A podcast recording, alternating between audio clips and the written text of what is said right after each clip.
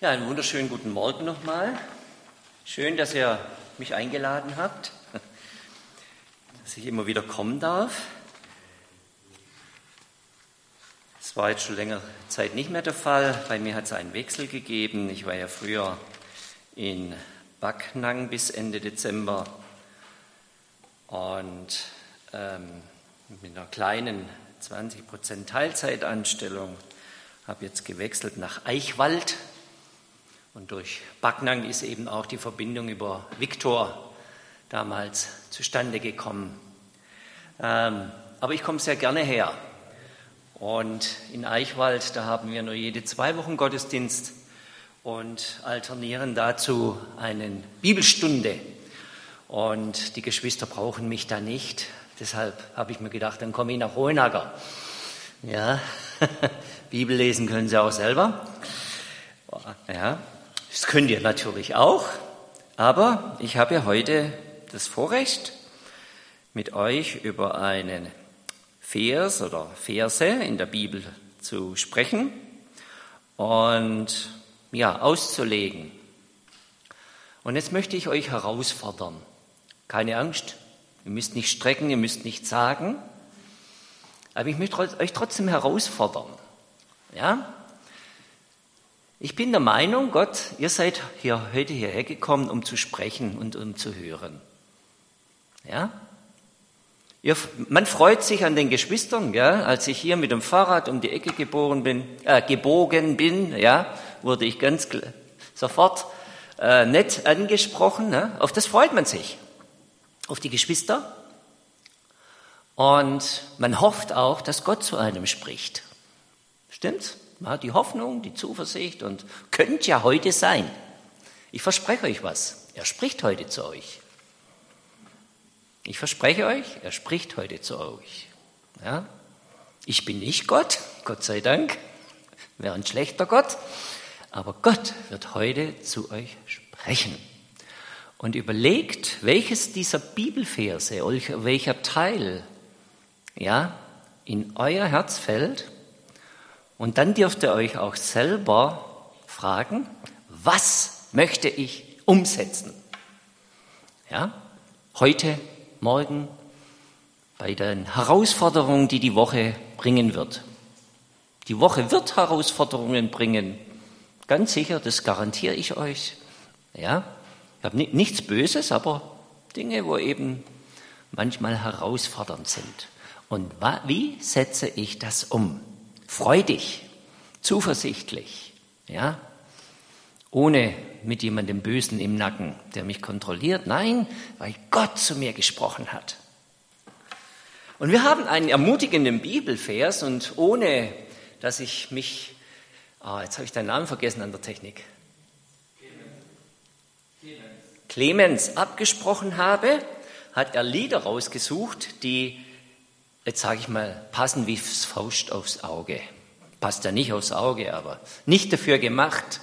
Ja, einmal dir gebührt die Ehre. Das singe ich sehr, sehr gerne, weil es ein Lied äh, von einer Frau, die mit der ich vier Jahre, also mit der ihr und ihrer Familie haben wir vier Jahre in Mazedonien zusammengelebt. Evalina Helmer kommt aus Schweden. Jetzt ist sie in Griechenland, kümmert sich um Flüchtlinge, die in der Prostitution gelandet sind. Sie hat dieses großartige Lied geschrieben. Und dann haben wir nochmal äh, ein Lied gesungen, wie wir eben vor den Thron kommen. Jesus ist König. Und da passt jetzt diese, muss ich gucken, keine Uhr, das ist gefährlich bei Predigern wie mir. Äh, ja. Ähm, wie bitte? Ja? Das ist das Schöne in Afrika, die Leute sagen einem da, ihr habt die Uhren, ihr Europäer, und wir haben die Zeit. ja. Ja. Wir lesen aus Hebräer 4, 14 bis 16.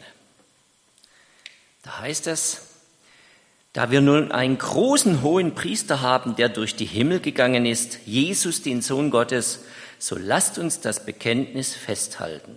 Denn wir haben nicht einen hohen Priester, der nicht Mitleid haben könnte mit unseren Schwachheiten, sondern der in allem in gleicher Weise wie wir versucht worden ist, doch ohne Sünde. Lasst uns nun mit Freimütigkeit hinzutreten zum Thron der Gnade, damit wir Barmherzigkeit empfangen und Gnade finden zur rechtzeitigen Hilfe. Ich möchte noch mal beten.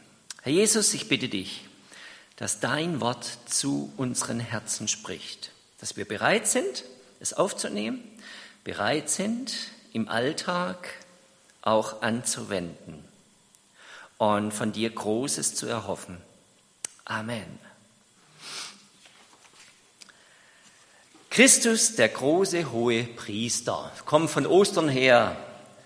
Da wurde sicher viel darüber gesprochen, haben uns ganz viele Gedanken gemacht, wer er ist. Und wir haben einen hohen Priester, der Mitleid mit uns haben kann. Das ist schon was Tolles. Ja, derjenige, der jetzt neben dem Thron Gottes sitzt, zu Rechten, ja, der hat Mitleid mit uns. Wenn wir über obere denken, seien es Politiker oder andere hierarchische Strukturen in Firmen, in Gemeindeverwaltungen, dann denken wir nicht immer an Mitleid. Ja? Manch einer hat einfach vergessen, wie es da unten aussieht. Ja?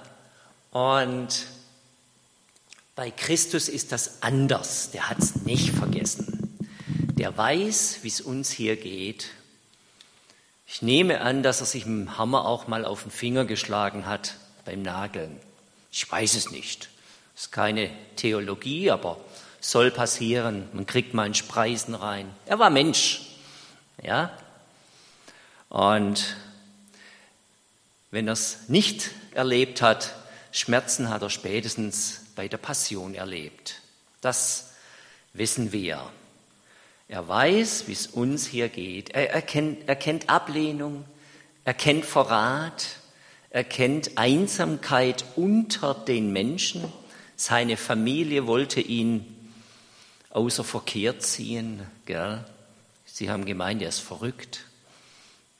Ja, später haben sie erkannt, er ist es nicht.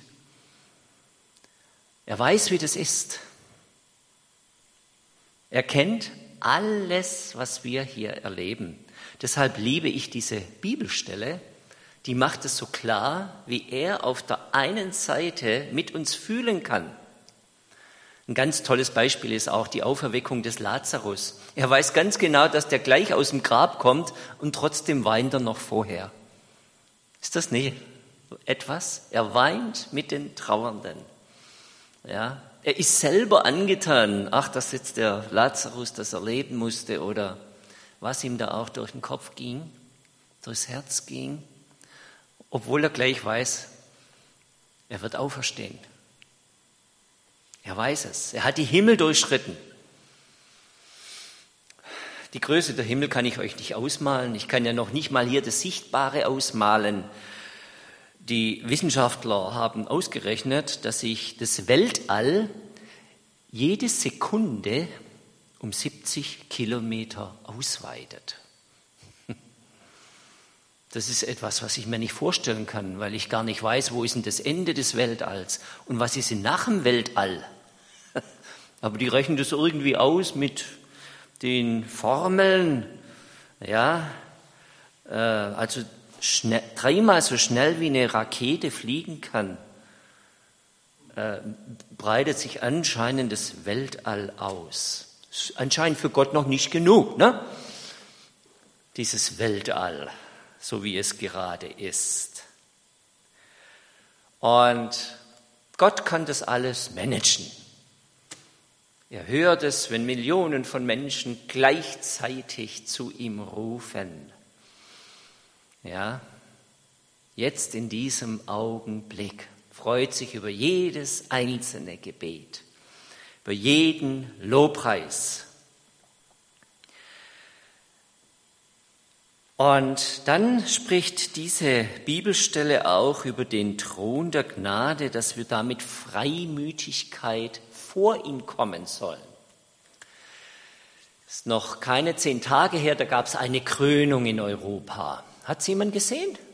Ein bisschen? Mal reingeschaut? Nur ich? Gut. Ich habe es jetzt nicht absichtlich angeschaltet, aber meine Frau, die hat Anglistik studiert und was da in England passiert, das ist wichtig. ja. Und es war auch, und sie hat mich immer wieder äh, gerufen, komm, da muss ich jetzt gucken, was da gerade passiert. Ja. Und es war erstaunlich, immer wieder habe ich reingeschaut und war nebenbei wieder dann am Büro ähm, wie viel Wort Gottes da in dem Gottesdienst gelesen wurde. Selbst vom Premierminister, der ja Hindu ist, Rishi Sunak, der hat Wort Gottes aus dem Kolosserbrief mit dem Brustton der Überzeugung gelesen. Fand ich toll. Die Predigt war klasse. Ja.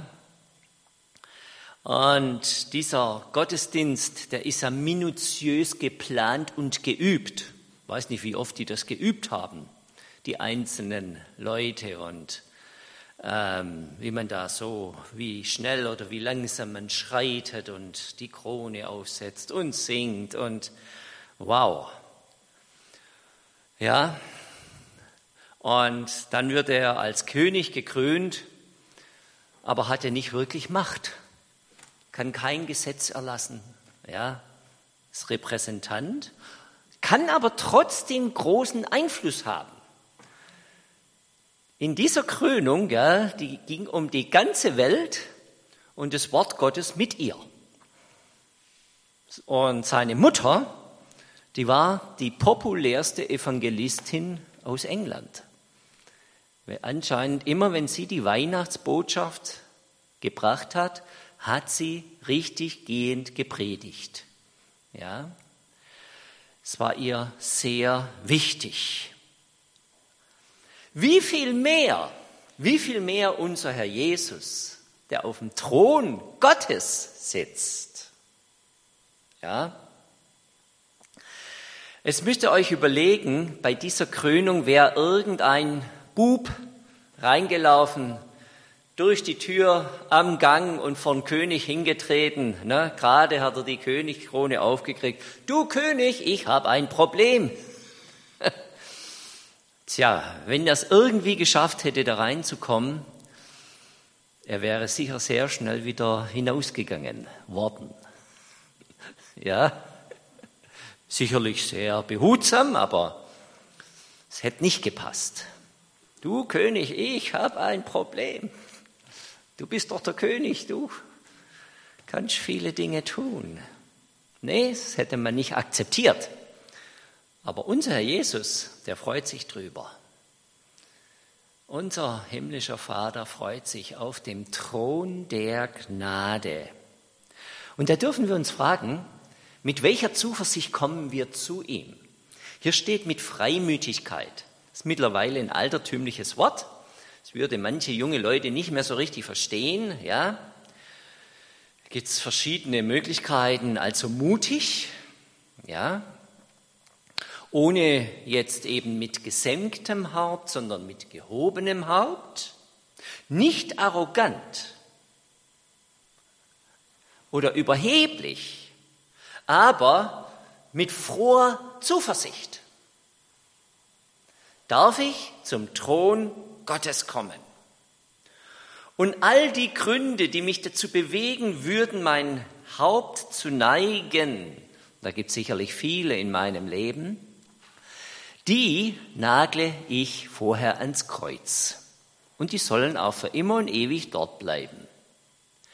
Und dann darf ich erhobenen Hauptes mit großer Freude vor den Thron Gottes kommen.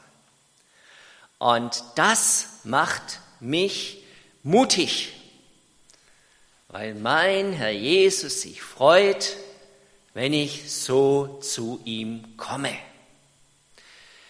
Gestern Abend war ich in, äh, in Stuttgart eingeladen zu einem Handballspiel TVB Bittenfeld gegen Kiel.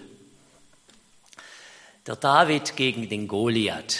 Na, wer sich in Handball ein bisschen auskennt, ich habe früher Handball gespielt und habe das als Geburtstagsgeschenk von lieben, netten Menschen bekommen. Und äh, da waren wir dort. Ist, TV Bittenfeld ist jetzt noch nicht mal in der Tabellenmitte, sondern eher am unteren Tabellenrand. Und Kiel, das ist seit vielen Jahren, sind die sehr häufig immer die Ersten, die Meister. Die haben das Geld, die kaufen sich die besten Handballer zusammen. Und da stand die Creme de la Creme der Handballer dieser Welt in der Kieler Mannschaft. Und dann die Bittenfelder. Da hat es natürlich auch tolle Leute dabei, wenn man in der ersten Bundesliga ist, aber es waren doch der David, der Außenseiter. Und die haben sich einfach nichts gefallen lassen und in den ersten Minuten ein Tor nach dem anderen gegen die Kieler geschossen. Da ging es ruckzuck auf 3-0, ja, und wir, wir waren begeistert. Ne? Und irgendwann später hat sich mal das Blatt gewendet dann haben sie doch noch verloren. Aber am Anfang, das war so begeisternd. Ja? Und die haben einfach gesagt, wir ärgern die jetzt mal richtig. Und wir geben unser Bestes. Ja, und wir äh, kommen da vor die ohne irgendwie mit Rückhalt. Nun, so komme ich nicht vor Gott. Ich will ihn ja nicht ärgern oder so. Aber ich darf mit großer Zuversicht, ich, auch im Glauben vor ihn kommen. Ja? Und wenn ich das tue, dann traue ich ihm eben viel eher was zu, als wenn ich das nicht so mache. Da bin ich mir sicher, das ist ein Grund, warum der Schreiber des Hebräerbriefs, vielleicht war es der Paulus, es so formuliert eben mit, mit Freimütigkeit hierher zu kommen. Ich finde dort Barmherzigkeit, Gnade und Hilfe zur rechten Zeit. Zur rechten Zeit. Ich stehe als kleiner Mensch vor dem großen Gott mit mangelndem, falschen Selbstbewusstsein zum Wissen, ich soll zum Thron Gott, Thron rennen, weil ich gerufen werde, berufen bin. Der Thron Gottes, na, wie, wie groß stelle ich mir ihn vor? Wenn ich mir doch noch nicht mal vorstellen kann, wie, wie, wie weit die Entfernung von, von Erde zum Mond ist, geschweige denn Erde zur Sonne.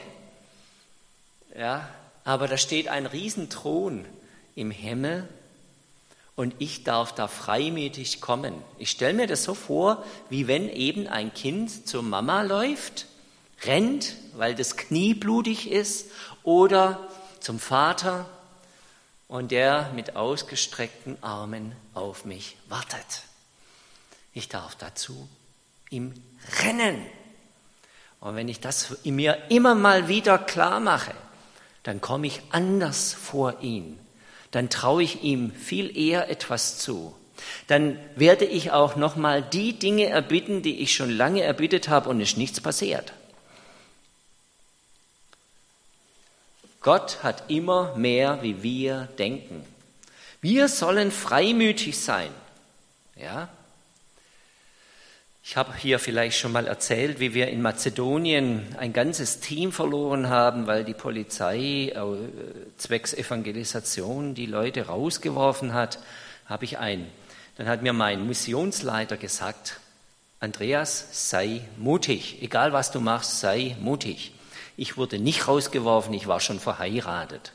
Konnten sie mich nicht rauswerfen. Ich hatte schon eine Aufenthaltsgenehmigung. Die anderen waren nur Touristen. Dann habe ich überlegt, was macht man da? Ich, ich wollte das nicht auf mich sitzen lassen. Dann habe ich einen Brief an den Präsidenten geschrieben, weil der hat uns eingeladen, immer wieder zu kommen. Und das haben wir ja gemacht. Ja. Und ähm, dann wurde ich tatsächlich eingeladen ins Innenministerium. Zum Präsidenten haben sie mich nicht vorgelassen, aber immerhin zum Vize-Innenminister, zum Staatssekretär des Innenministeriums.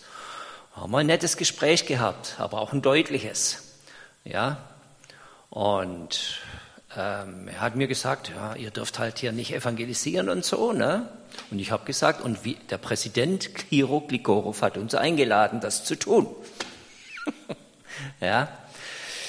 Tatsache ist, dass dieser Fall so weit um die Welt ging, sogar bei CNN, dem amerikanischen Nachrichtensender, gelandet ist und dann in Mazedonien neue Gesetze erlassen wurden, dass auch Missionare dort eine Aufenthaltsgenehmigung bekommen. Mittlerweile sind viele Missionare dort, aller Konfessionen, viele Baptisten, ähm, anderer Bewegungen, Pfingstbewegungen äh, und auch, ich weiß nicht mittlerweile wie viele.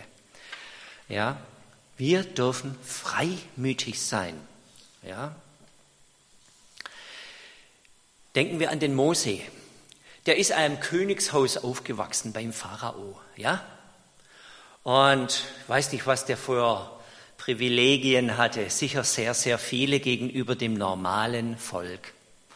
Und jetzt erinnert er sich an sein Volk, ermordet jemanden oder schlägt jemanden tot und jetzt landet er bei den Schafen. 40 Jahre Schafhirte. Schon ein Unterschied. Da riecht es dann, wenn du abends ins Bett gehst, anders als im Königshaus mit den Salben und was die alles hatten. Ja, und in der Wüste ist halt nicht der Nil, wo man kurz mal baden könnte, wenn die Krokodile auf der anderen Seite sind. Nee, das muss ein Wechsel gewesen sein. Ich glaube, der hat Demut gelernt. Ja? Und jetzt geht es wieder auf die andere Seite, als ihn Gott ruft. Jetzt möchte Gott ihm deutlich machen, welche Berufung er hat fürs Leben. Und der Mose, der findet tausend Ausreden. Ihr kennt die Geschichte, warum er diese Berufung nicht ausführen kann. Ja? Am Schluss sagt der Mose zu Gott, ach Herr, sende doch, wen du willst. War nicht sehr höflich. Da steht dann hier, da entbrannte der Zorn des Herrn. Ich glaube, dann wurde es dem Mose mulmig dann wird ihm deutlich, hier habe ich eine Linie überschritten. Gott möchte, dass wir in unserer Berufung leben. Deshalb dürfen wir freimütig vor den Thron Gottes kommen. Und was sind wir? Könige sind wir und Priester. Wir haben heute erklärt bekommen, wie ein angenehmer Duft vor Gott kommt. Ja, wir haben heute schon über Könige gehört, über den König der Könige. Und wir sind Könige und Priester, sagt das Wort Gottes. Da dürfen wir freimütig zu ihm kommen. Alles, was uns belastet, am Kreuz ablegen und freimütig vor Gott kommen. Wir werden anders beten, wenn wir uns das deutlich machen. Der Teufel hat kein anderes Werkzeug, als mit uns, mit seinen Gedanken zu beeinflussen. Ja? Er kommt ja hier nicht reinspaziert mit dem Dreizack, darf er nicht. Ja? Das ist ja eh nur etwas, wie wir es uns vorstellen, im Laufe der Jahrhunderte, Jahrhunderte sich eine Vorstellung gemacht hat. Er darf nur unsere Gedanken beeinflussen, aber das ist schon mächtig viel, gell?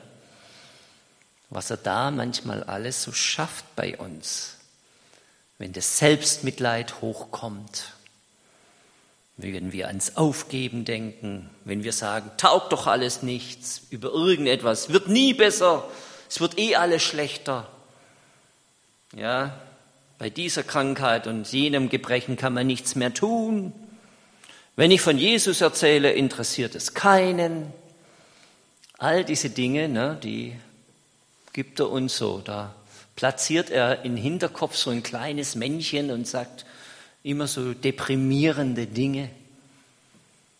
Und der Hebräer-Schreiber sagt, kommt freimütig vor den Thron Gottes. Da wird das kleine Männchen nämlich dann hinten ganz klein. Ich kann nicht sagen, dass man es raustreiben kann. Ja? Er wird leider immer mal wiederkommen, solange wir hier auf der Erde sind. Aber wir haben mächtige Waffen zu zerstören, diese Gedankengebäude und Vernünfteleien. Wenn wir freimütig vor den Thron Gottes kommen. Und im Vorfeld stehen auch, steht auch was über mächtige Waffen in Vers 12 und 13. Gottes Wort ist lebendig und wirksam. Und in zweiter Ach so, nee, Entschuldigung, ich lese Ganze.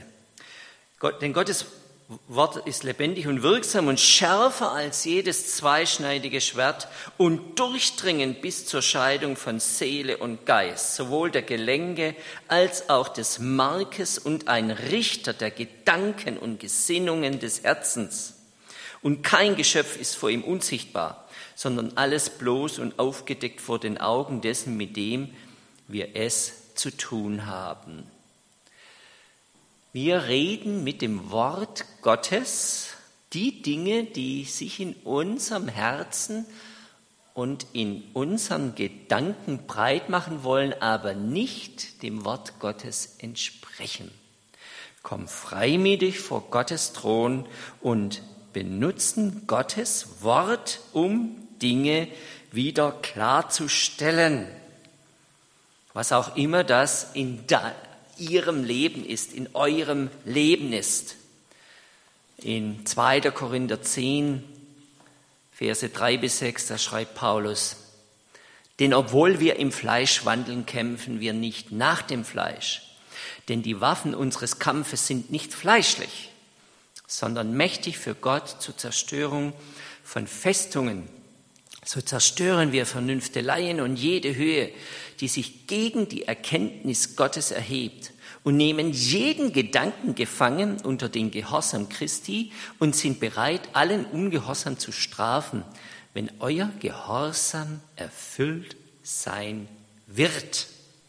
Es ist ein Kampf, der da tobt in uns, im Leben, um uns. Und wir dürfen freimütig, freudig, mutig vor Gottes Thron kommen. Ja? Das möchte ich euch immer wieder sagen. Es geht nicht um falsche Selbstherrlichkeit, was ich alles kann und bin. Es geht auch nicht um falsche Demut. Ich bin nichts und ich kann nichts, weil das ist auch wiederum Stolz. Ja? Durch mich hat sich noch nie jemand bekehrt. Meine Gebete verschwinden im Nichts. Nee, nee. Gott hört unser Gebet. Als Daniel gebetet hat und dann mehrere Wochen später der Engel kommt, da hat der Engel gesagt, von Anfang an, als du gebetet hast, habe ich dich gehört. Ja, und dann beschreibt er diesen interessanten Kampf, den er hat, bis er zu ihm vordringt. Das ist ein Bild, ein wunderschönes Bild, das natürlich so stattgefunden hat, aber es macht uns mal so ein bisschen deutlich, warum manches eben nicht sofort zustande kommt. Ja? Kann aber auch ganz andere Gründe haben, weil Gott einfach einen ganz anderen Plan hat. Ich bin da vorsichtig mit Theologien der Engel. Ja? Obwohl Billy Graham ein ganzes Buch darüber geschrieben hat. Ich habe es nur teilweise gelesen oder nur den Anfang. Heute spricht Gott zu euch. Er wird die Seele korrigieren. Und jedes Wort Gottes, was heute zu meinem Herzen gesprochen hat, ja, am besten aufschreiben und dann vorlesen. Ja, wir haben jetzt mehrere Bibelstellen betrachtet. Herr, Helf mir. Ich möchte das umsetzen. Ich möchte das in gegebener Zeit aussprechen. Ich komme so vor dir. Ja? Wir haben alle eine Berufung. sein Wort weiterzugeben. Das ist nicht Sache des Predigers. Das, die, jedes Erlebnisbericht, man sagt auch Zeugnis, ne, ist genauso wertvoll wie eine Predigt von der Kanzel. Jeder Erlebnisbericht, wie ich Gott erlebt habe, ist ein Werkzeug Gottes. So hat sich das Evangelium ausgebreitet. Nicht durch die, die natürlich auch durch die Prediger. Aber viel, wer hatten die Leute zu den Predigern gebracht? Das waren die Einzelnen, die haben erzählt, so habe ich Gott erlebt. Komm mit. So hat Andreas schon Petrus zu Jesus gebracht. Ja? Das ist ein ganz mächtiges Werkzeug. Freitag hat mich jemand gefragt, wie er seinem Nachbarn, seinem Freund sagen soll, der an Krebs erkrankt ist, was soll er ihm sagen? Und dann habe ich ihm gesagt, du hattest doch selber schon Krebs. Erzähl ihm einfach nur, was hat dir geholfen? Wie hat dir dein Glaube durchgetragen? Wir waren alle schon krank. Egal, ob es der Männerschnupfen war, ne? wir sind ein bisschen wehleidiger, oder auch mal was Ernstes. Alle haben wir schon mit Krankheit, zumindest in der Familie, zu tun gehabt. Was hat mir geholfen? Wie hat mich mein Glaube getragen? Da oben in Eichwald, das ist wunderschön. Früher war es das arme Leutegebiet, heute ist es Zuzugsgebiet. Da kommen viele Leute, die in Stuttgart arbeiten. Und muss man ordentlich Geld hinlegen, wenn man da Häusle oder eine Wohnung will. Selbst der Bürgermeister hat noch keins gefunden. Ja. Und wenn man durch die Straßen geht, diese Neubaugebiete und die Autos sieht und so weiter, ne, äh, was ja nichts Verwerfliches ist, die sehen halt ganz gut aus. Ja, da denkt man, die haben überhaupt keine Probleme. Das ist natürlich ein Trugschluss. Finanziell haben die weniger Probleme wie der Rest der Bevölkerung. Ja, aber was hinter der Haustüre alles abgeht, oho, wenn wir das alles wüssten. Und wenn wir unserem Nachbarn sagen, ja, tut mir leid, dass du so durch das oder jenes durchgehst. Mir hat das im Leben geholfen. Heute haben wir ganz, hat der Lukas einen ganz tollen Psalm gelesen. Dieses Psalmwort haben wir kurz vorher bekommen, bevor meine Frau an Krebs erkrankt ist. Und dazu noch einen Schirm. Ja? Psalm 91, wenn es um den Schirm geht. Mein Gott, auf meine Burg, mein Fels, auf den ich traue. Das habe ich gemacht, als meine Frau erkrankt ist. Haben wir gemacht. Unter den Schirm gestellt. Ja, Lasst euch ermutigen, wie ein Timotheus. Da steht in 2. Timotheus 1, Vers 7, denn der Geist, den Gott uns gegeben hat, macht uns nicht zaghaft, sondern er erfüllt uns mit Kraft, Liebe und Besonnenheit. Ja, den Geist haben wir bekommen.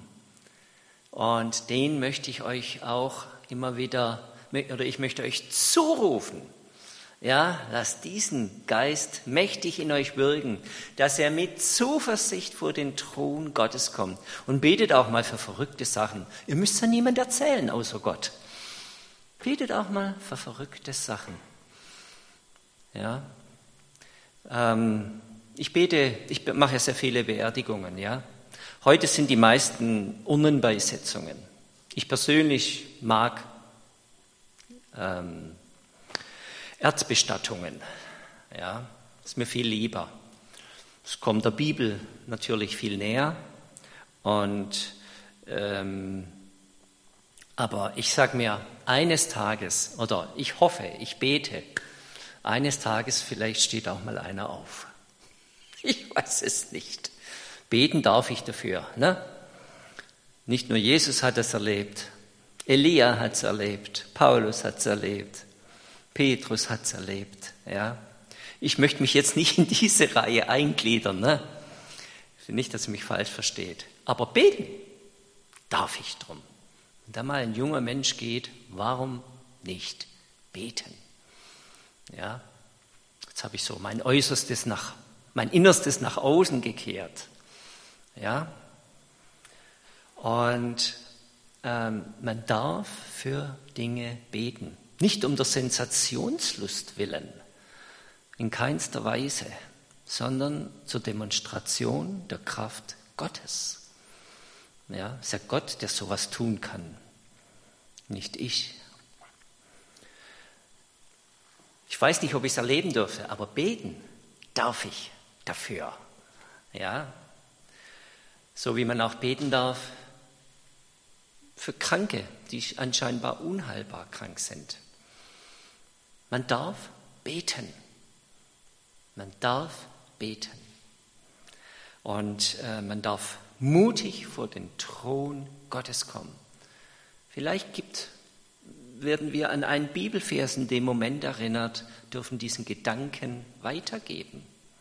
Ja, Gott ist groß.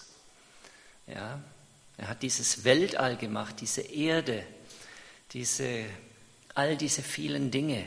Lasst uns da mit Zuversicht zu ihm kommen. Amen.